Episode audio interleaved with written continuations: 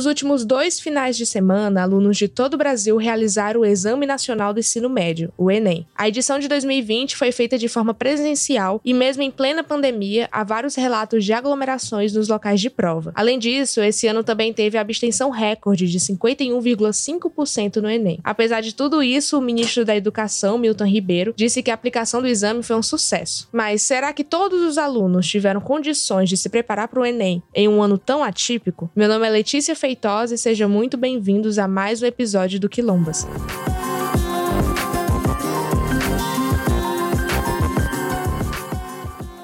Oi, gente, eu sou a Clarissa, eu tenho 17 anos e eu terminei o meu terceiro ano do ensino médio em 2020, que foi um ano muito conturbado, mas ainda assim eu participei da edição do Enem 2020. Inicialmente, o Enem 2020 estava marcado para os dias 1 e 8 de novembro de 2020. Depois, a prova foi adiada e ocorreu nos dias 17 e 24 de janeiro de 2021. A aluna Clarissa Lemos, que fez o terceiro ano do ensino médio no ano passado, compartilhou com a gente como é que foi a preparação dela para a prova. Bem, a minha preparação do Enem ela já começou tensa pelo simples fato de ser o Enem. Porque colocam isso na nossa cabeça de que é uma oportunidade única, de que é muito importante, vai definir a gente para o mundo do trabalho, né? E aí, já foi tenso daí. Agora pega, adiciona uma pandemia. Ficou mil vezes pior. Porque um dia a gente estava na escola e no outro dia a gente já estava dentro de casa e não podia ir de jeito nenhum. Minha escola começou já com EAD assim direto e foi bem difícil porque eu vi professores chorarem na sala de aula, foi bem pesado, professores muito cansados e no lugar de aluna eu me senti exausta, mil vezes mais exausta do que ir até a escola. Porque é uma coisa que a gente passou anos dentro de uma sala de aula presencialmente com uma dinâmica totalmente diferente e tivemos que mudar de uma hora para outra, sem mais e não tinha outro jeito. Então foi bem difícil e por ser uma pessoa que é diagnosticada com ansiedade como eu, que tomo remédios para isso foi bem difícil porque eu me vi muitas vezes chorando e muito tensa por uma questão que eu não tinha culpa, sabe? Nenhum aluno tinha culpa daquilo estar tá acontecendo. Então foi bem difícil para mim. Na pandemia da Covid-19, os alunos tiveram que se adaptar a uma rotina diferente. As aulas presenciais foram suspensas no Brasil e o ensino à distância, o EAD, foi aplicado em instituições de ensino, principalmente nas particulares. Para isso, o estudante precisava ter uma conexão de internet boa e algum dispositivo para acompanhar os estudos, que passaram a ser online. Uma pesquisa do Datafolha feita em maio de 2020 mostra o quão desigual se tornou essa nova rotina de estudos. Por meio de 1.028 entrevistas com pais ou responsáveis por estudantes da rede pública do país, a pesquisa mostrou que 52% dos alunos da região norte receberam atividades escolares na pandemia, sendo 61% no nordeste. A desigualdade é percebida quando essas porcentagens são comparadas com as das outras regiões. 94% dos estudantes do sul receberam atividades pedagógicas não presenciais, seguido pelo sudeste com 85% e o Centro-Oeste com 80%. Ao todo, 24% dos estudantes das redes públicas realizaram nenhum tipo de atividade remota. Essas crianças e adolescentes são, ainda de acordo com a pesquisa, na sua grande maioria, moradores de favelas ou comunidades, estudantes de escolas municipais e negras. A Clarissa Lemos também teve que se adaptar a uma nova rotina. A maior diferença, no meu ponto de vista, foi a questão de tentar desenvolver uma autossuficiência para continuar motivada a estudar. O que eu confesso que não foi nada fácil, porque a sua casa meio que virava a sala de aula. Então, quando eu ia descansar, eu lembrava, ah, eu acabei de estudar aqui. Então, não tinha essa disparidade de local para estudar. E aí fica meio cansativo, ficava muito cansativo, na verdade. Mas ainda assim, eu tive, né, o privilégio de minha escola continuar com as aulas no EAD e eu ter acesso ao EAD e também de conseguir assinar um cursinho para fazer minhas revisões, para estudar para o Enem. O que muitas vezes fez eu me sentir culpada de não utilizar esses meios de aprendizagem o tempo todo, o cronograma certinho. E então logo baixava aquela sensação de culpa, de angústia, de vergonha, como se eu não tivesse aproveitando do jeito que era para eu aproveitar. Mas o meu corpo simplesmente não estava aguentando, então eu dava uma pausa para respirar e voltava, porque a opção desistir não existia. Depois da realização das provas, vídeos e relatos passearam pela internet afirmando aglomerações e falhas no cumprimento das medidas preventivas em relação à pandemia. O mesmo foi percebido por Clarissa. Dia da prova, as únicas medidas preventivas que eu pude observar sendo praticadas foram a utilização de máscara e também a disponibilização do álcool. Mas em relação ao distanciamento social, não houve nenhuma intervenção em relação às pessoas que estavam muito perto umas das outras. É tanto que na minha sala não tinha espaço entre as cadeiras nem de 5 centímetros. Não havia distanciamento. Então, eles deixaram muito a desejar. Eu fiquei bem assustada com isso. É tanto que eu cheguei na sala e eu perguntei: tem que pular uma cadeira? Né? Eu pensei que seria uma cadeira sim, não, sim, não de pessoas. Só que eles falaram que não e podia sentar em qualquer canto. Parecia que não estava acontecendo nada, sabe? E aonde eu fiz a prova, muitas pessoas se conheciam. Eu percebi isso, né, de diversos ciclos. Então, quando terminou a prova, essas pessoas se encontravam. Eu perdi as contas de quantas pessoas, quantos grupos de amigos eu vi se encontrando e tirando a máscara é, para conversar. E, cara, parecia que nada estava acontecendo. Então, não foi respeitado em nenhum momento. Olha, sinceramente, eu encarei como um ato muito irresponsável no contexto que a gente está vivendo, né? Um contexto de pandemia, onde já perdemos mais de 200 mil pessoas para essa doença e colocar uma prova grande como o Enem para acontecer nesse contexto é muita insensibilidade, é muita responsabilidade. Eu não apoiei a aplicação do Enem no contexto que a gente está vivendo, mas infelizmente para mim não existia essa opção de não fazer.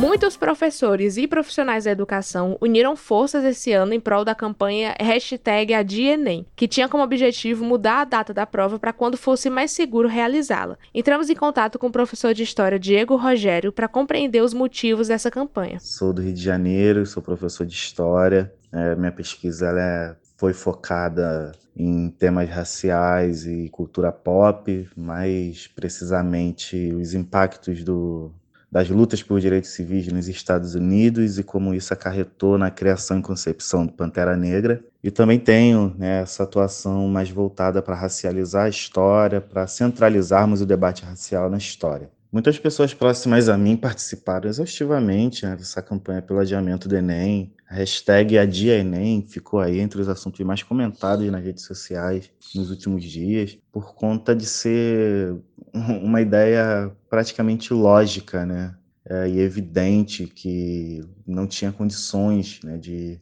de ocorrer uma prova da forma como ela foi feita. Mas o que é lógico para a gente geralmente não vai ser lógico para quem está no poder. Mas o objetivo era exatamente adiar né, o Enem por conta de todos os impactos que essa pandemia vem causando. Né? A rede pública ela foi muito afetada pela, pela pandemia, os alunos não conseguiram estudar, muitas escolas públicas fecharam, muitos alunos que, que moram em, em regiões mais mais de interior, mais periféricas, tem muita gente que não tem acesso à internet, então não conseguiu realmente acessar os poucos recursos que ficaram disponíveis nesse período. Então, ter essa prova como ela teve, como, como ela aconteceu, ela acentua ainda mais a desigualdade, porque a gente sabe quem se privilegia historicamente mais do que outras pessoas de uma prova como o Enem. Né? A gente sabe que quem vem do ensino privado, quem vem da classe média, quem é rico, tem muito mais acesso a recursos que vão ajudar na hora de fazer essa prova. E pessoas que vêm da rede pública, pessoas pobres, pessoas pretas, precisam é, correr em dobro, é fazer cursinho, é correr atrás de um, de um vestibular comunitário, de um pré-vestibular comunitário. E tudo isso ficou ainda mais difícil na pandemia. Isso, logicamente, faz com que a gente entendesse que era inviável a execução dessa prova. Então, esse era o grande objetivo, né? E os motivos né, para essa campanha é simplesmente parte de quem entende o lugar do outro. É válido lembrar que o Enem ocorreu de forma presencial em um momento em que a pandemia no Brasil continua acelerada.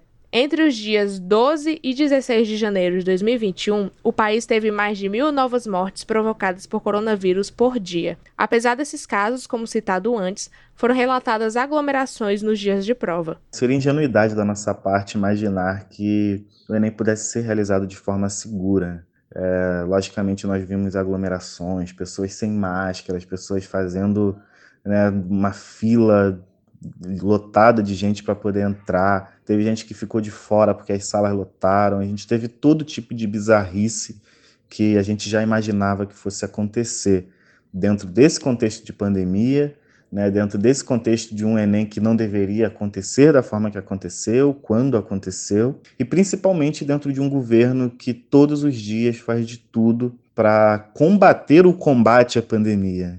Então, é, é, quase que lógico que o Enem não fosse né, realizado de forma segura, infelizmente. Para a realização das provas esse ano, nem todos os alunos puderam focar nos estudos, ou não tiveram recursos para acompanhar as aulas remotas.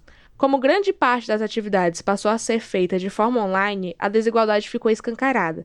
Nem todos tinham acesso à internet para ver as aulas. A pesquisa mais recente do Centro Regional de Estudos para o Desenvolvimento da Sociedade da Informação mostrou que em 2018 só 9% das residências das classes D e E tinham computador em casa. A diferença é gritante quando visto o resultado na classe A, em que 98% das famílias têm acesso ao dispositivo. O professor Diego Rogério falou sobre as maiores dificuldades encontradas no processo ensino-aprendizagem durante esse ano. As dificuldades são muitas, né?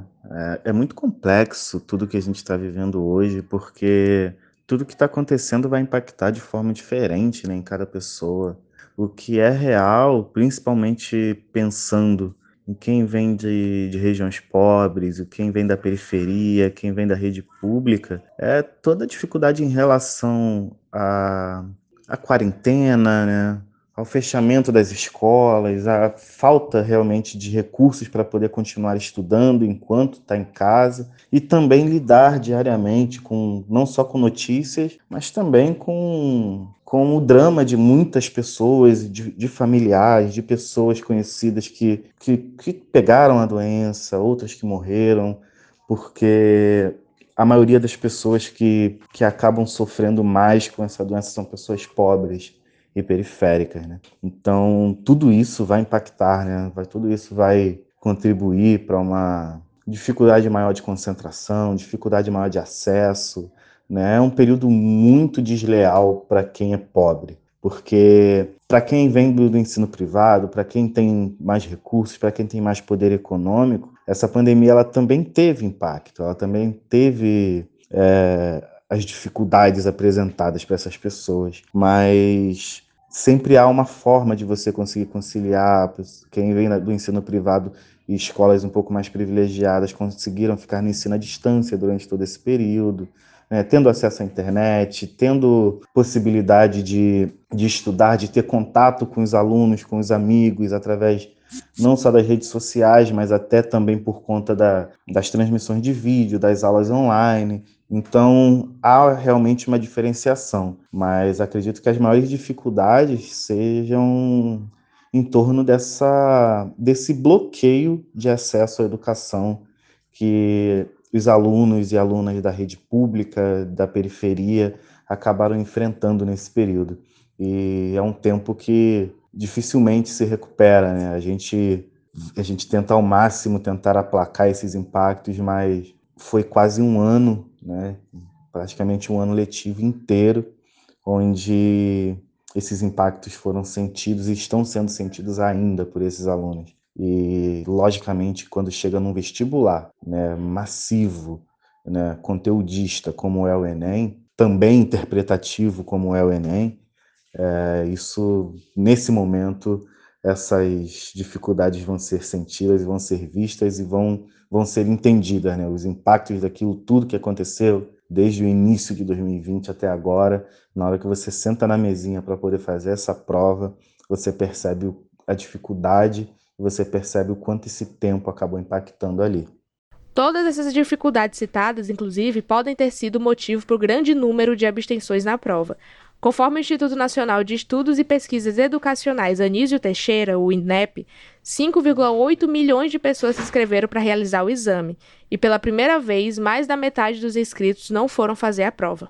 Esse número tão grande de desistências, pelo menos ao meu ver, eles evidenciam, né, como que essa prova não deveria estar acontecendo nesse momento, nessa situação, nessa condição, porque como nós já estamos falando, né, dos impactos que a pandemia trouxe né, na educação, na rede pública, para os alunos que iriam prestar vestibular, é, muita gente, e um número muito grande de gente se inscreveu no Enem contando que o Enem fosse acontecer também num período mais à frente, contando que o adiamento fosse acontecer, contando com um milagroso bom senso do Ministério da Educação de entender que que o momento é grave, né, que os índices estão lá no alto, que não faria sentido colocar tantas pessoas juntas em salas de aula para executar uma prova por horas, num momento onde tantas pessoas estão morrendo, num momento onde a gente ainda não está né, é, com a vacina garantida para todo mundo.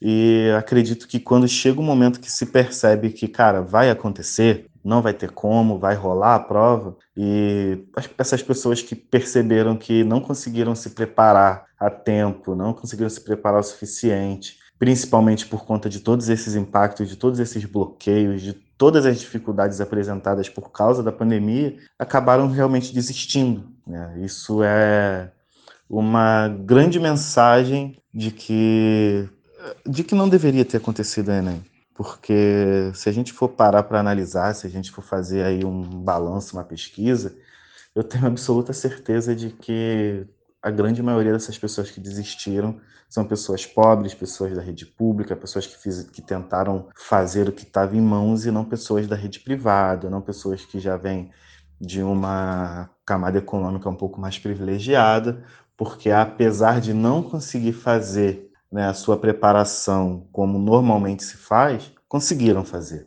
Então, é isso. Entendo que é uma grande evidência né, da, da acentuação da desigualdade que, que esse Enem está proporcionando. E o momento atual é péssimo, né? Muita instabilidade, muitas incertezas. É, a gente agora está recebendo notícias em relação à vacina, mas ao mesmo tempo que, que nós temos essa notícia de que chegou vacina no Brasil, a gente não sabe quantas vacinas chegarão no Brasil.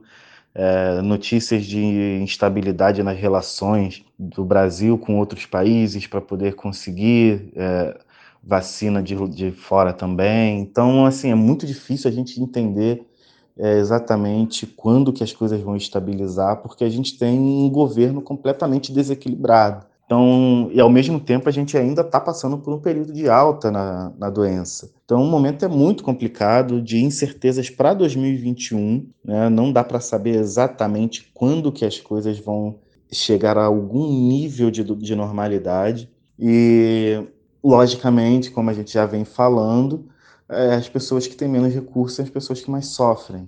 Né? O, a gente já teve um ano, 2020, praticamente perdido, e a gente começa 2021 sem saber exatamente quando que esse ano vai começar de uma forma prática, efetiva, para quem é da rede pública, para quem é de periferia. Então, assim, é, analisar janeiro de 2021, esse momento, para mim é um momento de completas incertezas, apesar de sabermos que temos agora aí um, uma luz no fim do túnel, que é uma vacina, mas não sabemos exatamente na prática como que essas coisas serão feitas no Brasil, porque é totalmente fora do lugar, fora da casinha o governo que, que está no momento no poder. Mas torço muito, torço muito para que isso aconteça da melhor forma possível, porque infelizmente essa pandemia ela está sendo uma grande acentuadora de, de desigualdades, né? tanto por pelo número de pessoas que mais está morrendo, que mais está sendo impactada pela pandemia, que está sendo impactada na perda de emprego e na perda de pequenos negócios, mas também as pessoas que, né, crianças e adolescentes que fazem parte da rede pública e não estão conseguindo estudar e não e, e não tem medidas efetivas né, de políticas públicas do governo para poder reparar esse dano. E quando isso passar quem continuou aí caminhando nesse período, mesmo que em passos mais lentos, vai estar muito mais à frente. Né? Isso é muito triste de pensar, né? um país tão desigual como o Brasil, que consegue ficar mais desigual ainda. Mas torço muito para que 2021 seja um ano de mudanças, que, que haja alguma luz no fim do túnel, alguma esperança principalmente para nossos alunos e alunas da periferia. Meu povo, querendo saber o que, que vocês acham sobre esse assunto. Fala com a gente lá nas redes sociais, a gente está no Twitter, no arroba quilombaspodcast e no Instagram, no arroba quilombaspod. Eu agradeço demais a escuta de vocês até aqui, a audiência de vocês é muito importante para manter esse projeto que a gente tanto ama. Então um cheiro para vocês e até a semana que vem.